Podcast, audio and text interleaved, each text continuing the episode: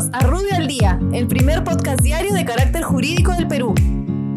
Buenos días, soy Raúl Campana, abogado del estudio Rubio Leguía Norman. Estas son las normas relevantes de hoy, miércoles 8 de julio del 2020. Vivienda, construcción y saneamiento. El Ministerio de Vivienda autoriza la reanudación de actividades de la fase 3 relacionadas al sector en las zonas urbanas de los departamentos de Arequipa, Ica, Junín, Huánuco, San Martín, Madre de Dios y Ancash.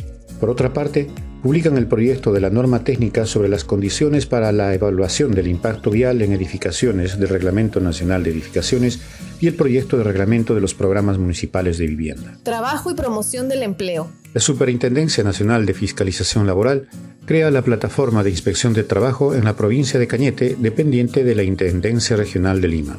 SBS. La Superintendencia de Banca y Seguros modifica disposiciones sobre la emisión de constancia de depósito u otros pasivos de personas fallecidas, rectificación de datos de identificación personal en la central de riesgos de la Superintendencia, emisión de certificado de seguro complementario de trabajo de riesgo, así como servicios prestados en exclusividad que forman parte del TUPA de esta superintendencia.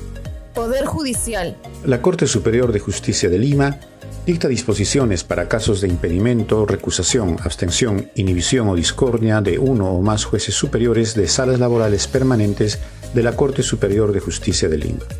Muchas gracias, nos encontramos mañana.